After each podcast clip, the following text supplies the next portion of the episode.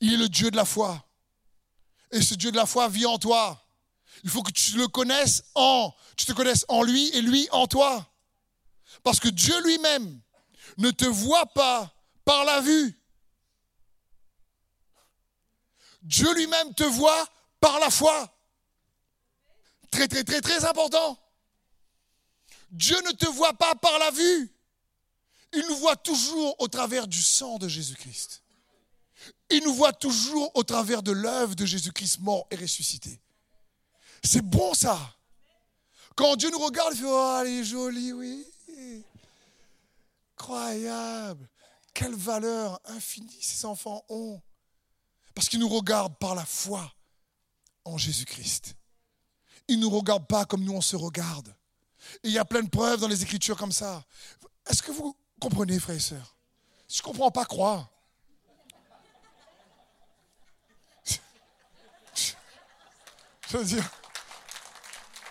Juste croire au soir.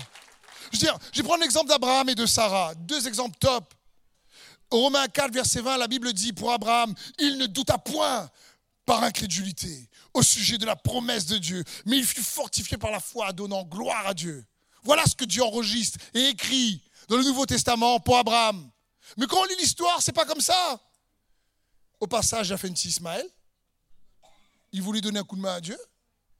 Ne savait pas si ça allait vraiment marcher. Parfois, il avait peur, faisait passer sa femme pour sa sœur, deux fois. Je veux dire, que tu lis l'histoire dans Genèse et tu lis là, tu te dis, mais il y a un souci. Ce qui est extraordinaire, c'est que Dieu n'enregistre même pas les erreurs d'Abraham. La Bible dit ici, mais ne doute à point. Waouh! Par incrédulité au sujet de la promesse de Dieu, mais il fut fortifié par la foi, donnant gloire à Dieu. Parce que Dieu ne nous voit pas par la vue, il nous voit par la foi. Dès qu'on marche par la foi, eh ben, il ne voit pas nos fautes c'est par la foi qu'on est justifié. Ça rentre? Je sais pas.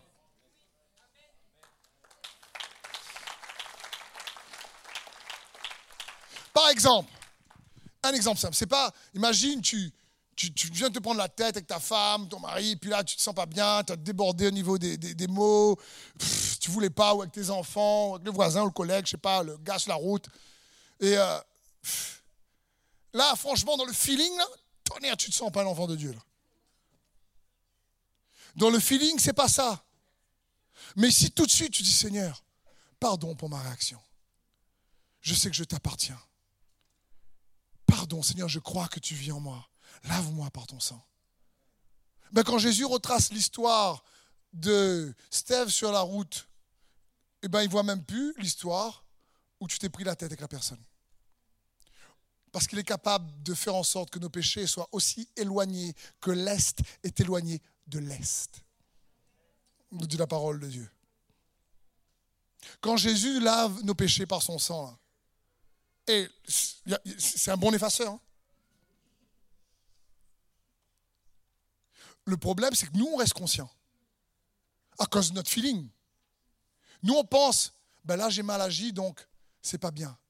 Au lieu tout de suite être christo-conscient au lieu d'être introspecto-conscient, je sais pas quoi. D'être christo-conscient dire non, non, non, non, non, non, non, non, non. J'ai fauté, oui, pardon, Seigneur. Je suis ton enfant, aide-moi. Et bam, ça fait la différence. Hébreu 11, 11, c'est par la foi que Sarah elle-même, malgré son âge avancé, fut rendue capable d'avoir une postérité parce qu'elle crut à la fidélité de celui qui avait la promesse. Mais là, c'est encore pareil, Sarah. Quand Dieu lui a dit de donner un fils, elle a rigolé. Elle a fait, en parlant de son mari, ne hmm, crois pas, elle sont encore capable. Traduction, c'est ça. Hein. Mais, Sarah est une femme honorable et digne, donc elle dit hmm, Je ne sais pas si mon Seigneur. C'est rappeler son mari son Seigneur. Donc, c'est bien ça. tu vois, tous les maris fait Ouais. Et toutes les femmes fait C'est l'Ancien Testament, ça.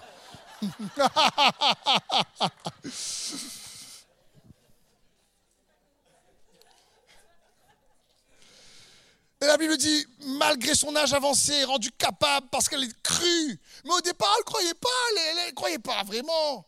Mais dès qu'elle s'est mise à croire, Dieu oublie le reste. Dieu ne te voit pas par la vue, il te voit par la foi. au travers de ce que Jésus a accompli. Lorsqu'on croit en Jésus. Est-ce que ça t'est déjà arrivé parfois d'avoir cette sensation de déplaire à Dieu parce que tu n'arrives pas à te défaire de certaines mauvaises habitudes Lève pas la main. Parce que tout le monde était prêt à faire. Est-ce qu'il lève, il lève pas, lève lève.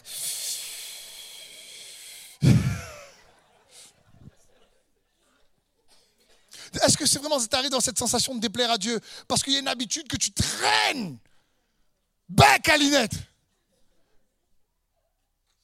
Une colère, une mauvaise colère, une mauvaise attitude, une mauvaise façon de parler. Ça traîne. Et tout temps de dire, fais un contexte, s'il te plaît. Et là, du coup, tu te déplais toi-même. Ou une autre question, comment, comment vraiment te vois-tu quand tu es comme ça? De quoi es-tu conscient à ton sujet? De tout le temps tes défauts même? De tout le temps ce que tu rates? Ce que tu crois sur toi va dépendre de ce que tu fais ou de ce que tu fais pas? Est-ce que ce que tu crois sur toi va dépendre de ce que tu fais de bien ou de pas bien Pour que tu puisses vraiment t'accepter et te plaire? C'est erroné de penser comme ça en Jésus-Christ. À quelle pensée vas-tu te soumettre? À quelle pensée vas-tu obéir? À la vérité de la foi en Jésus-Christ, qu'il ne te voit pas non plus par la vue mais par la foi, ou toi tu te vois par la vue aussi? Parce que la foi, si tu vois Jésus, alors tu le vois en toi. Et tu te vois en lui. Parce que on est en train de voir comment rendre Dieu visible. En démontrant aux autres sa réalité par notre foi. Et sans la foi, il est impossible de lui être agréable. Et Dieu, le Dieu de la foi, quand tu connais que le Dieu de la foi, le chef, le consommateur de la foi, et que tu le vois, tu es en communion avec lui. Si tu es en communion avec lui, il est en toi et toi en lui. Et sa force devient encore une fois ta force, sa paix ta paix, sa joie ta joie. C'est ça, c'est ça qui se passe en toi. Tu ne vois plus les circonstances pareilles, tu es en communion avec lui. Pas à cause de ta grande, ta petite foi, parce que tu le vois. Tu ne vois plus tes saisons pareilles, tu ne traverses plus tes saisons pareilles. Tu vois sa force avec toi. Parce que ta foi ne dépend pas de ta foi.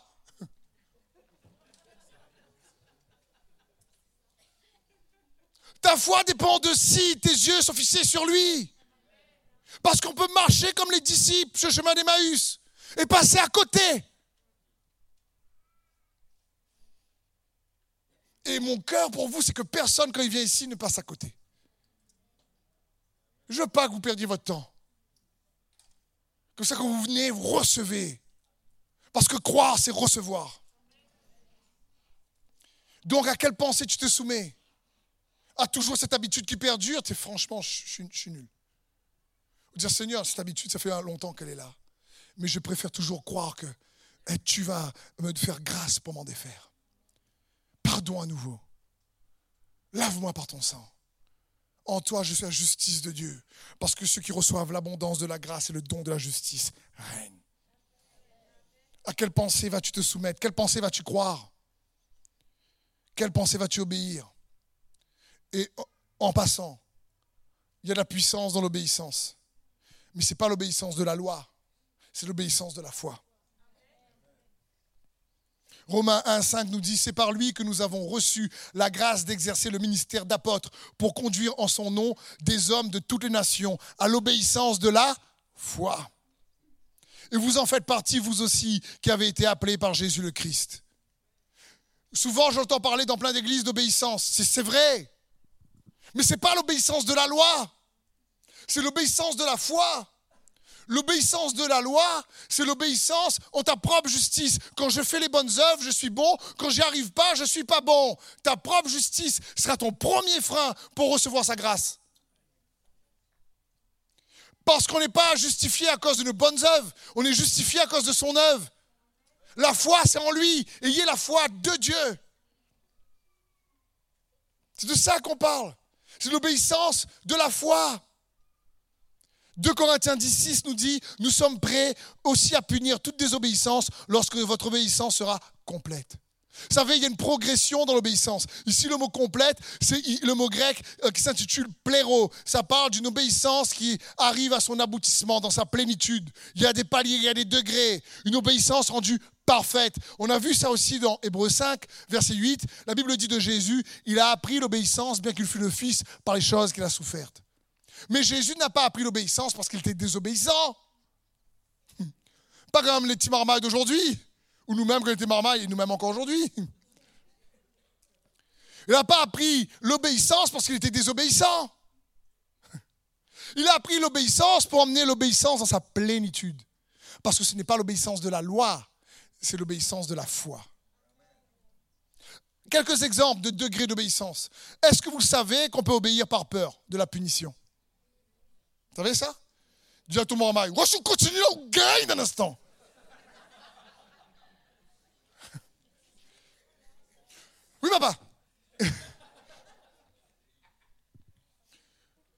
On peut obéir par peur de la punition. Ah, le coup, il fait mal. C'est pas cette obéissance-là, elle n'est pas mature, cette obéissance. Ou on peut obéir quand ça nous arrange, qu'on a un intérêt dedans. Écoute, je veux bien, mais moi Qu'est-ce que je gagne? Ou on peut obéir lorsque ça ne nous coûte pas trop. Je veux bien faire ça. Ou on peut obéir parce qu'on comprend. Ok, je veux bien le faire, mais si je ne comprends pas, je ne fais pas. Hein. Pourquoi d'abord? Ok, j'ai compris, maintenant je fais. Ça, c'est des niveaux d'obéissance. Mais la Bible dit c'est par la foi que nous comprenons. Et c'est pas par la compréhension qu'on a la foi. C'est pas pareil. Dieu veut que nous puissions obéir en faisant confiance à Jésus-Christ et en ce qu'il a accompli son œuvre complète. C'est l'obéissance de la foi en lui.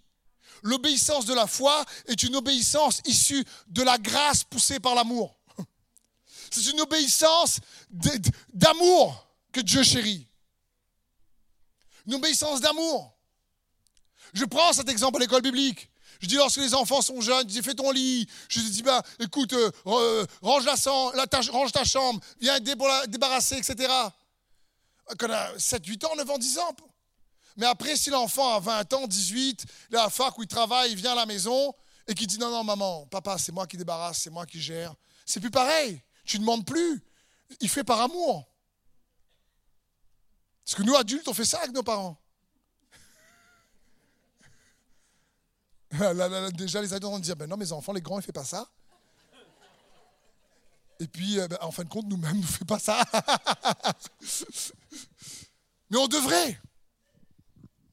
On devrait le faire. Il faut comprendre ça. C'est comme, comprenez les degrés de l'obéissance de la foi, c'est une foi poussée par l'amour. C'est bon, c'est cette obéissance-là qu'on parle. Pas l'obéissance de la loi, qui est par la peur.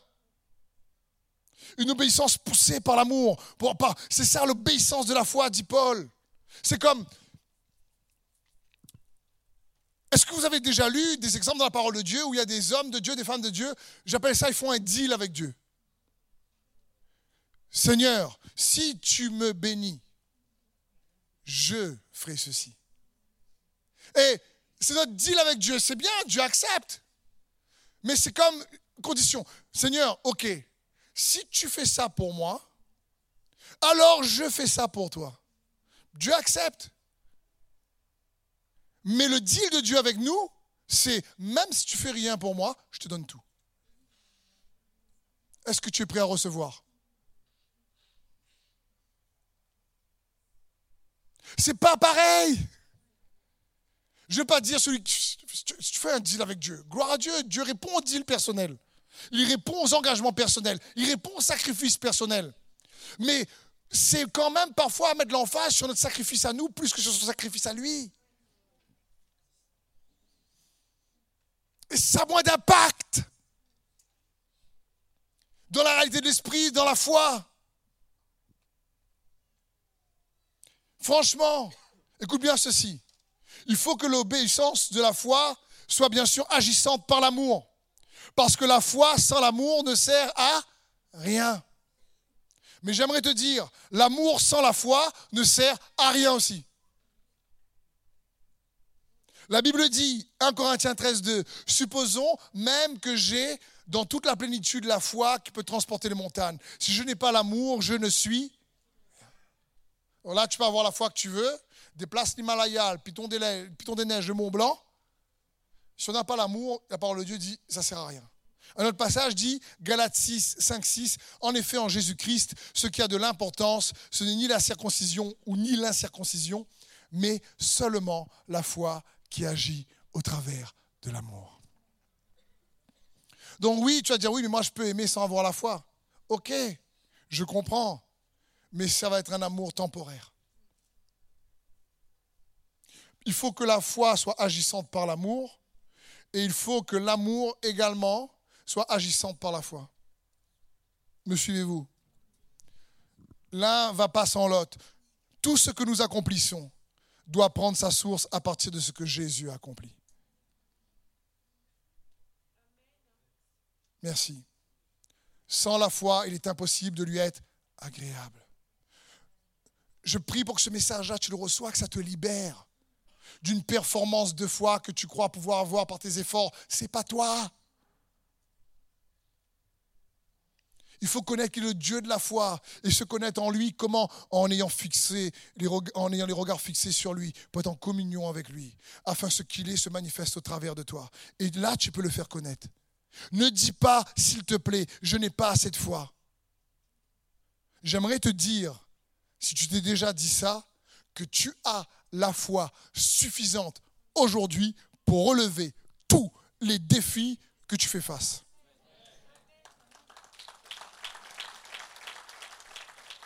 Et je vais répéter, ne dis pas je n'ai pas assez de foi.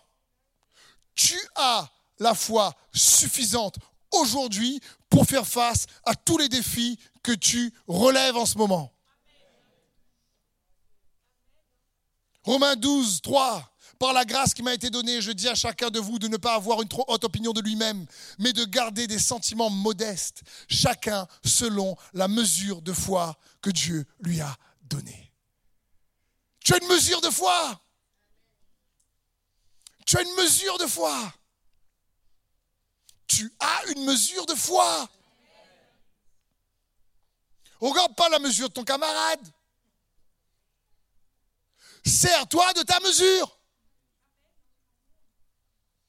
Si tu as accepté Jésus comme ton Seigneur et Sauveur, alors tu es sauvé par la foi. Il y a déjà une mesure. Il y en a déjà une. Et c'est bon pour nous de comprendre ça. Commence à utiliser ta mesure? Si tu as la foi pour être sauvé, tu as la foi. pour faire la différence. Tu as une mesure qui t'a été donnée. Peut-être que c'est comme un bébé en gestation. Il grandit, on ne voit pas encore. C'est pas encore rendu visible. Mais dans neuf mois, lui, il est là. Dans neuf mois, le bébé est là. Peut-être que si tu as commencé à entreprendre, ça ne se voit pas, mais crois. Crois en lui. Crois. La foi est comme un muscle. Il faut que tu l'entraînes. Il faut que tu nourrisses ton muscle et il faut que tu le travailles. La foi, c'est important de comprendre ça. Comment on nourrit la foi? Par la parole. Ainsi, la foi vient de ce qu'on entend et ce qu'on entend vient de la parole de Dieu. Romains 10, 17. Donc, tu nourris ta foi par tes oreilles. Touche ton oreille, tu vas voir. La foi vient de ce qu'on ça signifie pas que j'ai entendu une fois. Ça signifie la foi vient de ce qu'on j'entends, j'entends, j'entends, j'entends, j'entends, j'entends, j'entends, j'entends, j'entends. Ce que j'entends aujourd'hui, ce que j'entends demain. C'est ça. C'est pour ça que je disais à, des amis, moi quand je vais par exemple en vacances, c'est un moment idéal pour me plonger plus dans la parole. Parce que j'étudie la parole, pas pour prêcher. J'étudie la parole pour le connaître. Que je prêche ou je prêche pas, ça change rien. Parce que je veux entendre, entendre, entendre et entendre. La foi vient de ce qu'on entend. De quelle idée de, ne pas manger?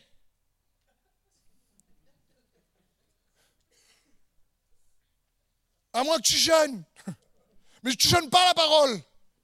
Jésus dit travailler pour la nourriture qui subsiste. C'est celle-là dont il parle. Nourris ta foi. Quand on parle des podcasts, des sons de cloud, c'est pas pour faire joli qu'on a mis ça. Je veux dire, frères et sœurs, je vous aime et j'ai tout faire pour vous équiper avec sa parole. Mais il est très facile pour moi, lors d'un rendez-vous pastoral, donc je m'assois en face d'une personne et que les choses vont pas, de juste poser comme question Tu pries?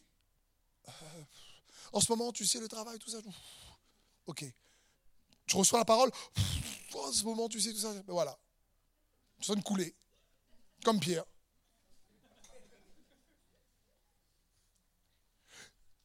Je vous aime. Et ça ne suffit pas. Un petit heure de dimanche, samedi plutôt. Ça ne suffit pas. Mais, comprends que ta foi va te donner la victoire. C'est pas moi, c'est Jésus. Accroche-toi à lui. Mais nourris ta foi. Ne laisse pas un jour sans manger. Donne-nous aujourd'hui notre pain de ce jour. Ben mange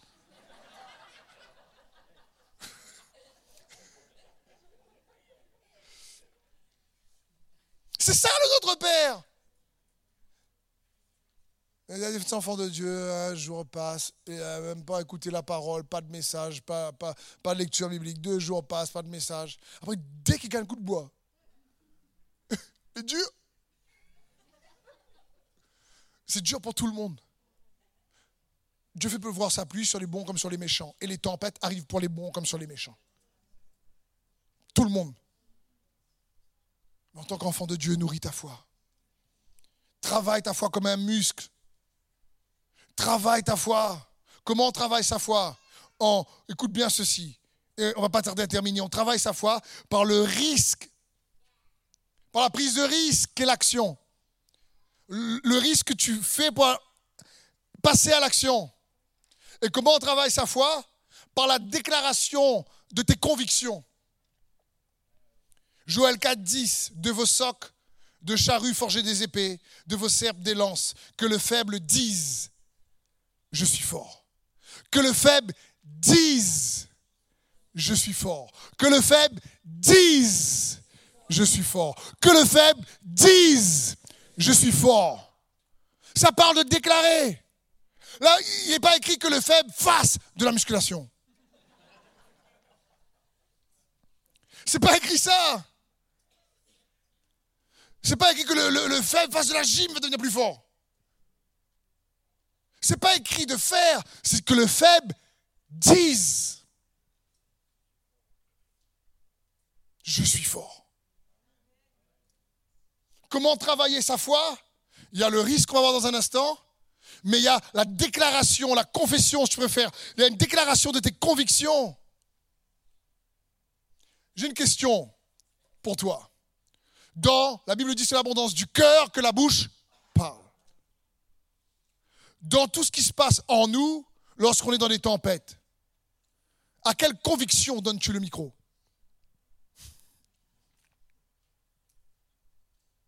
À quelle conviction tu donnes le micro? Paf, Ça sort.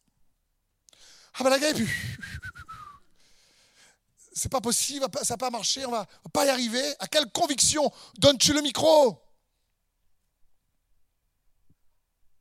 Ah ben je suis vraiment faible, je vais pas y arriver, je pas assez de foi. Ben oui, parce que tu regardes à toi. Toi et moi, on peut rien faire. Sans lui, on peut rien faire. On peut rien faire. C'est bon, on a compris. J'ai compris, moi. On a besoin de lui.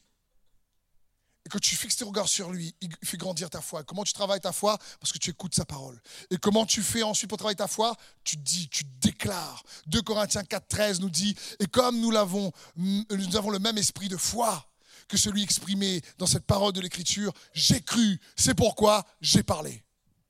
J'ai cru, c'est pourquoi j'ai parlé. Et nous aussi, nous croyons, c'est pourquoi nous parlons. Ah. Tu déclares, tu dis. Tu dis. Tu crois, tu dis. Romains 10, 10. Car celui qui croit dans son cœur Dieu le déclare juste.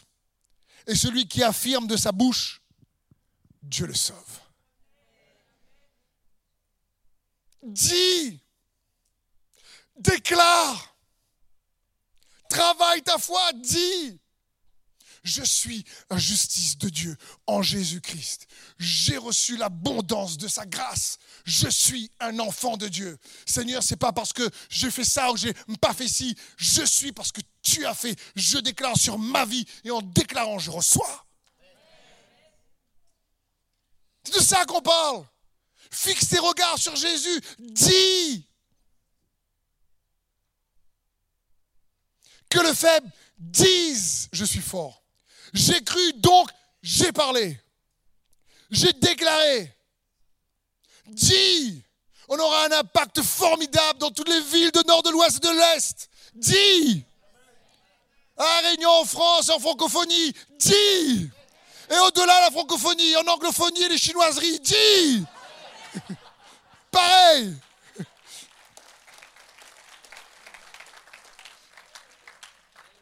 Tu dis. Mais le problème, c'est quand on a fait une erreur là, c'est pas ça qu'on dit. On dit quoi? Oh, Les misères. Les malheurs. Comprends-moi. Papa, maman.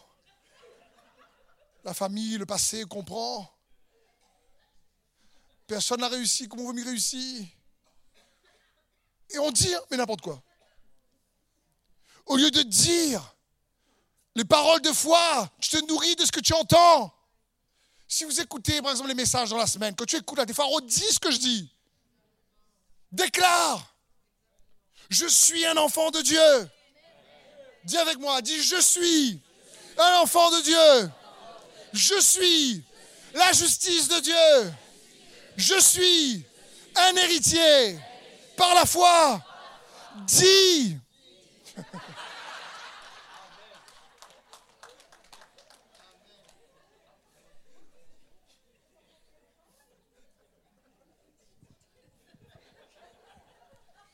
C'est bien. Et j'aimerais te dire aussi ceci à côté de que tu as la foi pour la travailler, parce que tu la nourris, et ensuite tu la nourris, tu la travailles, qu'est-ce que tu fais? Tu aussi arrives à prendre des risques de foi.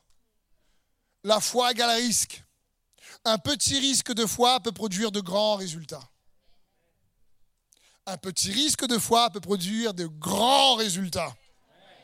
C'est comme cette femme avec la perte de sang. Vous vous rappelez cette histoire? Il y a dans trois évangiles, mais dans Marc 25, on voit aussi cette histoire. Et la Bible dit, car elle disait, verset 28, si je puis seulement toucher ses vêtements, je serai guéri. Elle disait, elle se disait en elle-même, si je peux toucher ses vêtements, je serai. C'est pas le vêtement qui l'a guéri. Jésus n'a pas dit, franchement, c'est pas la méthode. Hein. Euh, mon vêtement, c'est pas moi. Il euh, faut me toucher moi, l'imposition des mains. Si tu touches pas ma peau, ça marche pas. Je veux dire, elle a fait l'inverse de tout ce que la loi disait. Heureusement qu'elle n'est pas partie voir un sacrificateur. Toi, défini pour elle, pas de miracle. Mais elle se disait. Elle se disait, elle se disait, ses regards sont fixés sur lui. Ses regards sont sur Jésus. Elle a entendu qu'il est bon. Elle a entendu qu'il faisait des miracles. Elle a entendu qu'il guérissait. Elle a entendu. Ça fait 12 ans qu'elle galère. 12 ans de perte de sang. Elle est impure. Elle est pointée du doigt par tout le monde. 12 ans. Et il n'y avait pas de Tampax à l'époque. Je ne sais pas si ça existe encore.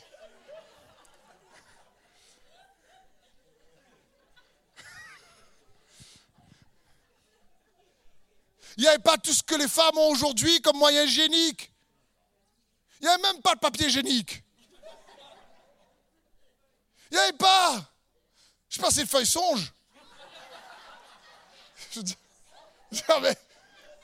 c'était pas la feuille appropriée. Hein. Je veux dire, mais t'imagines comment ça doit être délicat pour elle Les femmes, vous devez bien comprendre ça. C'est compliqué. C'est vraiment compliqué.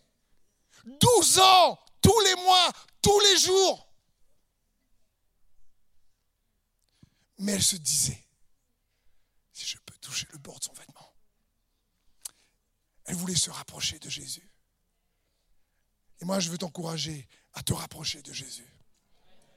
Elle a pris un risque pour se rapprocher de Jésus. Prends un risque s'il faut, mais rapproche-toi de Jésus. Il est merveilleux, il est bon, miséricordieux. Il est celui qui guérit, celui qui pourvoit, il t'aime. C'est ça le risque. Le risque est l'action qui prouve que nous croyons vraiment. Le risque de la foi est un choix réellement que l'on fait par conviction. Le risque, c'est l'action que, nous faisons en, que nous faisons en réponse au niveau de notre foi. Le risque, vraiment, est l'évidence que nous avons la foi. Le risque est une expression de la foi. Le risque est l'invitation qui permet à Dieu de faire éruption dans nos circonstances.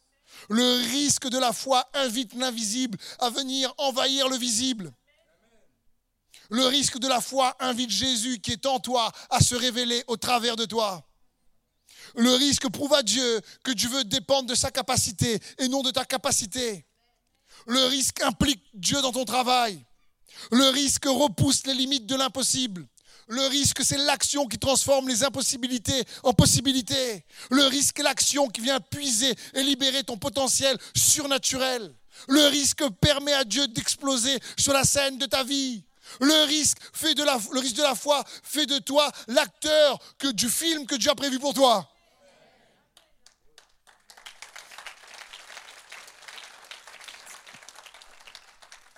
Le risque invite Dieu à démontrer sa fidélité. Dieu voit ça comme une invitation. Elle, dit, elle se disait en elle-même, je peux toucher le bord de son vêtement. Et Dieu dit, oh, ta foi t'a sauvé. Elle n'avait pas une grande foi. Elle ne s'est pas dit, j'ai la foi, j'ai pas la foi, j'ai une grande foi, j'ai pas la foi. Est-ce que j'ai la foi, est-ce que j'ai pas la foi, c'est quoi la foi? Elle ne s'est pas dit tout ça, elle. Ses yeux étaient fixés sur lui, sur Jésus. Si je peux me rapprocher. J'ai entendu des choses sur lui. Et je me suis dit, j'ai cru donc je me suis dit. J'ai cru donc j'ai parlé. J'ai cru donc je me suis rapproché. Je me suis dit, est-ce que il est bon, il est vraiment bon? Je viens, je me rapproche, je me rapproche, je viens. Je veux toucher le bord de son vêtement. Voilà ce qu'elle s'est dit. Elle n'avait même pas calculé si elle avait la foi ou pas. C'est Jésus qui lui dit, ta foi sauvé. Et nous, des fois, en tant que frères, on est trop en train de tergiverser. Grandeur de la foi. Regarde à Jésus. Rapproche-toi de lui. Nourris ta foi avec la parole. Travaille ta foi. Déclare ce que tu crois. Prends des risques pour te rapprocher de lui. Pour être au plus près, pour pouvoir le toucher. C'est de ça qu'on parle. Parce que dans Matthieu 29, il est écrit qu'il sera fait selon notre foi. Il sera fait selon notre foi. Et je t'encourage à ne pas limiter ta foi. Arrête de regarder à ta foi. Regarde à Jésus. Dès que tu coules, fais comme Pierre, Jésus, sauve-moi. Il est bon. Il ne va pas dire arrête un peu. Hein. Il ne va pas dire ça. Il faut qu'on arrive à réaliser que sans la foi, c'est impossible de lui être agréable. C'est pas par rapport à nous, c'est par rapport à lui. Pour le rendre visible, on a besoin de le démontrer par la foi. J'aimerais te dire ceci, écoute bien ceci. C'est pour terminer ça, que tu restes avec ça. Écoute bien ceci. L'histoire de ta vie, ton histoire, ne se termine pas comme ça aujourd'hui. Dieu est capable de changer la trajectoire de ton histoire. Si tu crois. Ça ne se termine pas comme ça. Ça ne se termine. Si c'est ton couple, ça ne se termine pas comme ça. Si c'est ta famille, ça ne se termine pas comme ça. Si ton travail, ta santé, ça ne se termine pas comme ça. J'aimerais que tu le reçoives. Croire, c'est recevoir. Ça ne se termine pas comme ça. Une rencontre avec Jésus change la trajectoire de notre histoire. Mais c'est lui qui fait la différence. si tu as connu l'abus par le passé, si tu as connu l'abus verbal, l'abus physique, l'abus sexuel, l'âme est blessée, peut-être peinée, avec la honte, avec je ne sais pas quoi, le mépris à cause des mauvaises paroles qui étaient dites sur toi, je ne sais pas, à cause du rejet. Ça ne se termine pas comme ça. J'aimerais que tu réalises, ça ne se termine pas comme ça. C'est pas possible d'être enfant de Dieu, héritier en Jésus-Christ, et ça se termine comme ça. Ça se terminera pas comme ça. Parce que même persécuté, si on a nos yeux fixés sur Jésus-Christ, on termine toujours la tête haute et un cœur rempli de foi. Si on regarde à Jésus.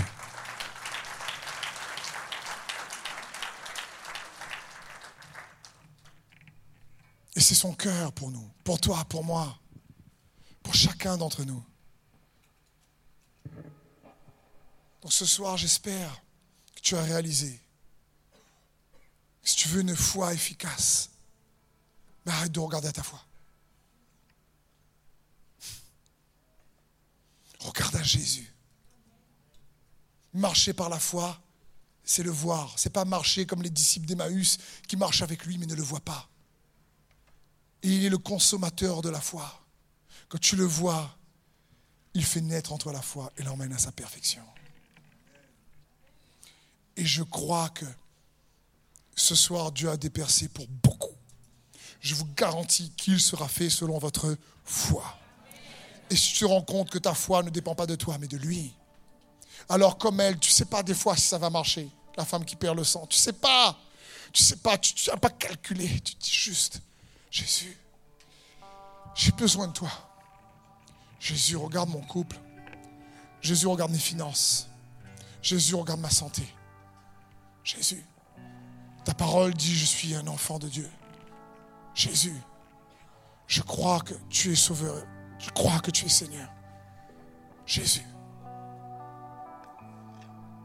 Il est capable d'effacer les peines de ton âme.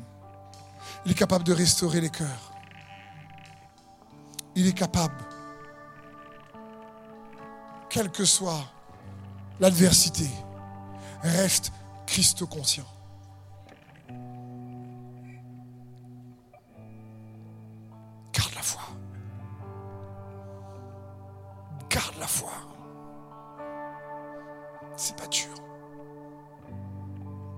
dépend pas de toi, juste où tu